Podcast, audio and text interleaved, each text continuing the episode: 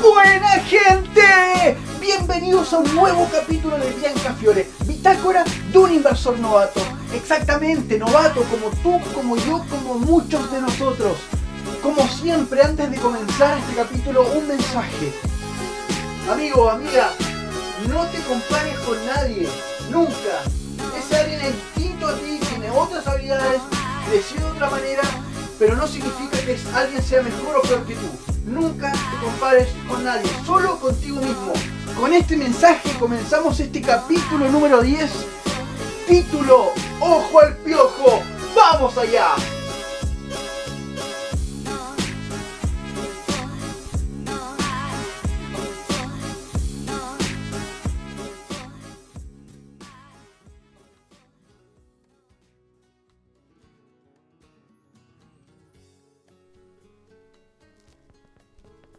Buena gente, bienvenidos a este nuevo capítulo, a esta nueva semana, este nuevo lunes de bendición, de riqueza, este lunes de abundancia, esta excelente semana que se nos viene, que se viene movida, ¿ah?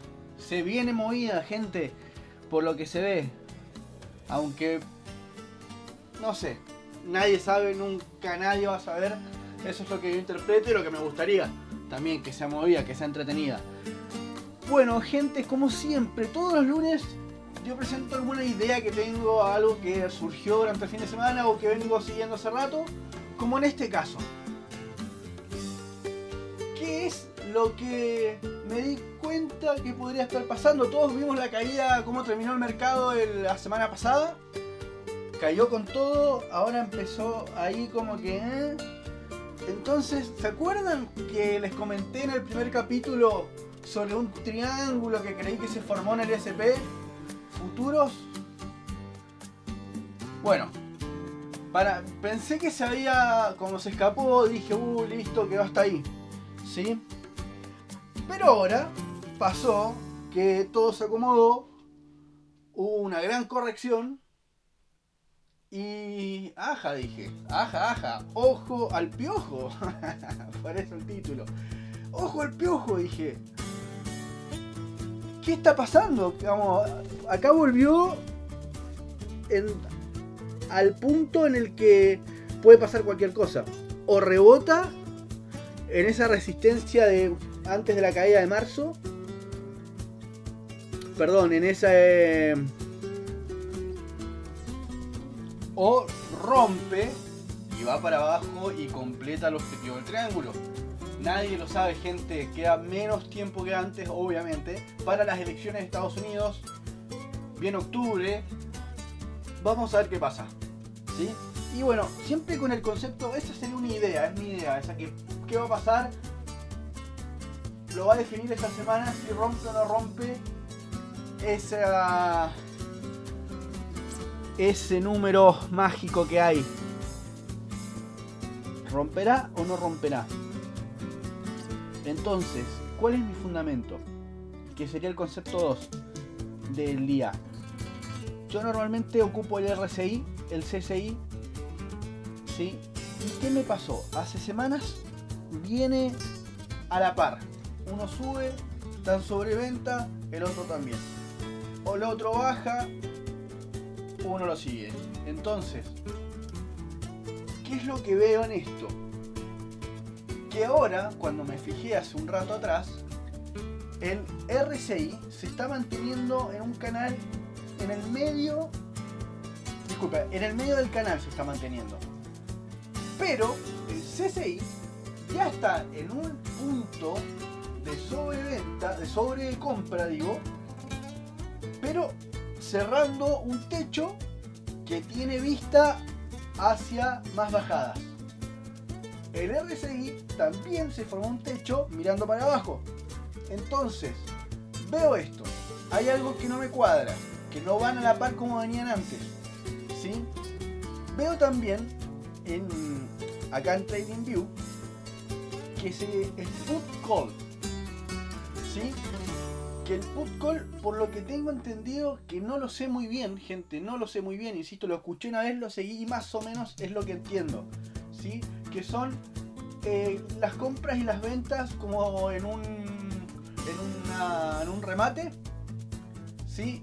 Y el nivel, el volumen de compra, de venta, digo, creció muchísimo. Si uno se mete al gráfico del put call del SP500, ¿qué es lo que pasa? Hay una, hay una barra de volumen de venta gigantesca unas semanas antes, unas semanas antes del, de, lo que fue la caída de marzo, como en febrero. ¿sí? Los últimos días de febrero, la última semana de febrero, hay una tremenda barra roja ¿sí? que ninguna barra la había igualado durante todo este tiempo. ¿sí?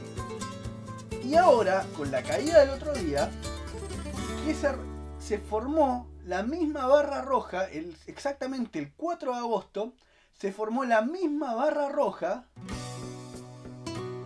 que se había formado las semanas anteriores a marzo.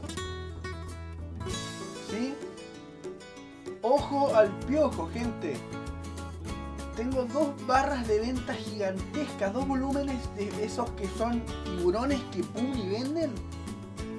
¿Sí? Métanse a buscar put ¿sí? Del SP500. Es algo realmente llamativo que si lo hubiese visto hubiese agarrado mejor la caída que hubo el otro día. Entonces, con esta venta grande que hubo con el CCI, con el RCI, que no están coordinados de la misma manera como venían, con una tensión del mercado, con contagios que suben, hay varios, yo soy futbolero, hay varios futbolistas que de a poco se están contagiando, varios equipos. No vaya a ser que se vuelvan a cancelar el fútbol, que es algo que también mantiene algo de economía, y que algunas cosas se empiezan a prohibir de nuevo. ¿sí? Y que agarre temor en el consumidor, que agarre temor en los inversionistas. Entonces, este es mi fundamento. Creo que... Ah, lo otro, tengo el Fibonacci marcando desde 30 3352.1. Lo agarré a 3587.7. ¿Sí? Y tengo una resistencia fuerte de esta nueva como intento de subida después de que rebotó el SP500 futuros, después que rebotó, ahora está fuerte una resistencia intensa en el 61.8, gente. Si no pasa ese punto, creo yo que se puede o se mantiene ahí un tiempo, unas semanitas, o rompe para abajo y. y.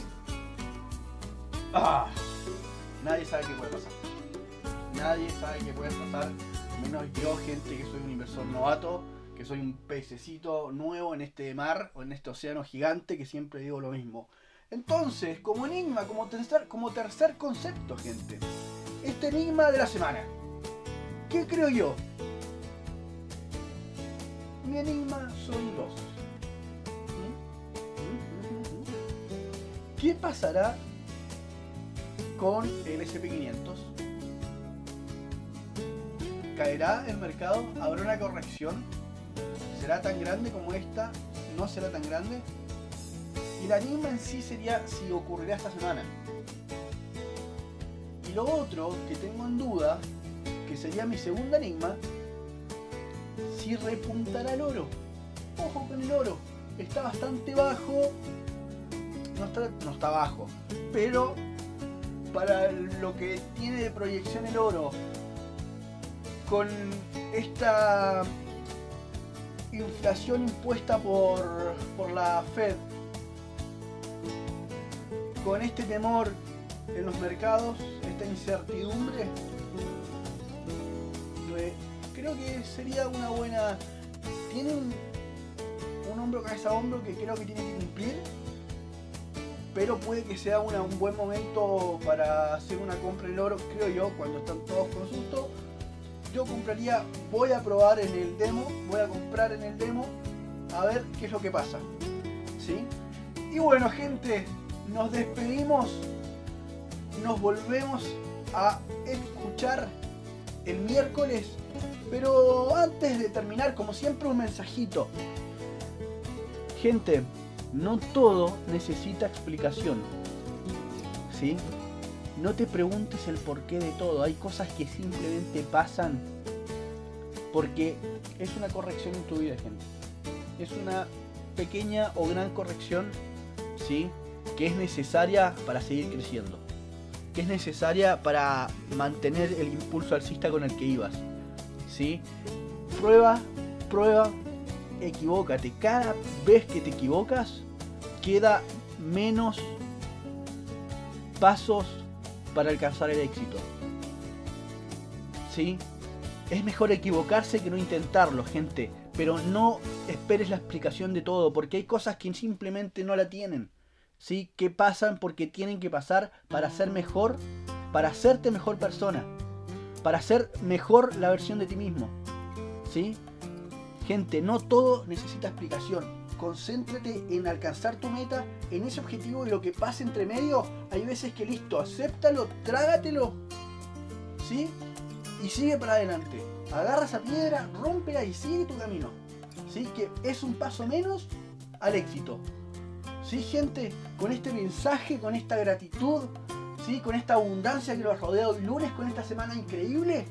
¿Sí? Nos volvemos a escuchar el miércoles. Sí, gente, que estén muy, muy, muy, muy, muy, muy bien. Chau, chau, chau, chau, chau.